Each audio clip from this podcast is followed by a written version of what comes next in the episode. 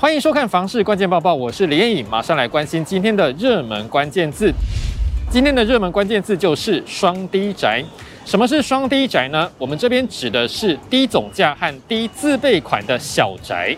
永庆房产集团根据内政部不动产资讯平台资料统计，从二零一八年开始，台北市的二十五坪以下的小宅交易，已经连续五年占了整体住宅交易量的五成以上。尤其是今年统计到第一季，小宅交易占比已经高达五十二点三趴。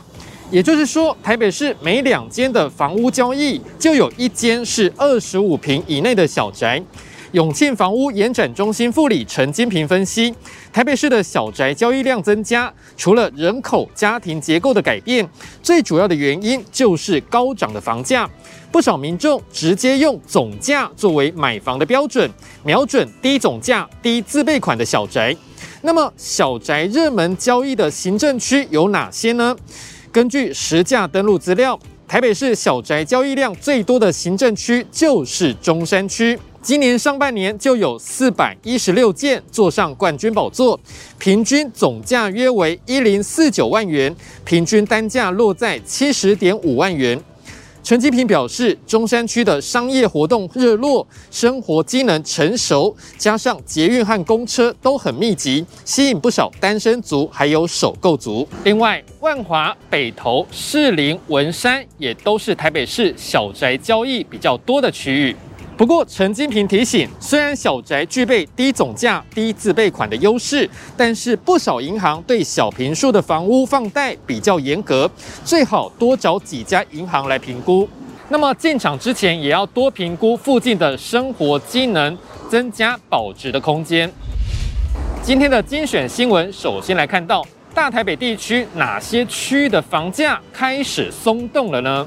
根据最新的实价登录资料，可以发现，今年的六月和七月，新北市的新庄头前、中和左岸一带以及板桥的新板特区都有赔售的案件。专家分析，这些赔售的案件都有共同点，也就是重划区还有大坪数的产品，在目前这样子的房市变动期比较难以脱手，那么就会发生赔售的情形。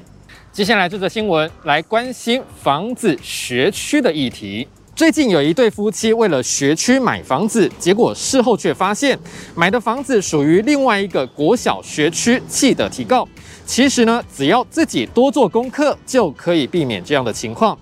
专家说，因为学区是用邻里来划分的，所以只要查询房子的所在邻里。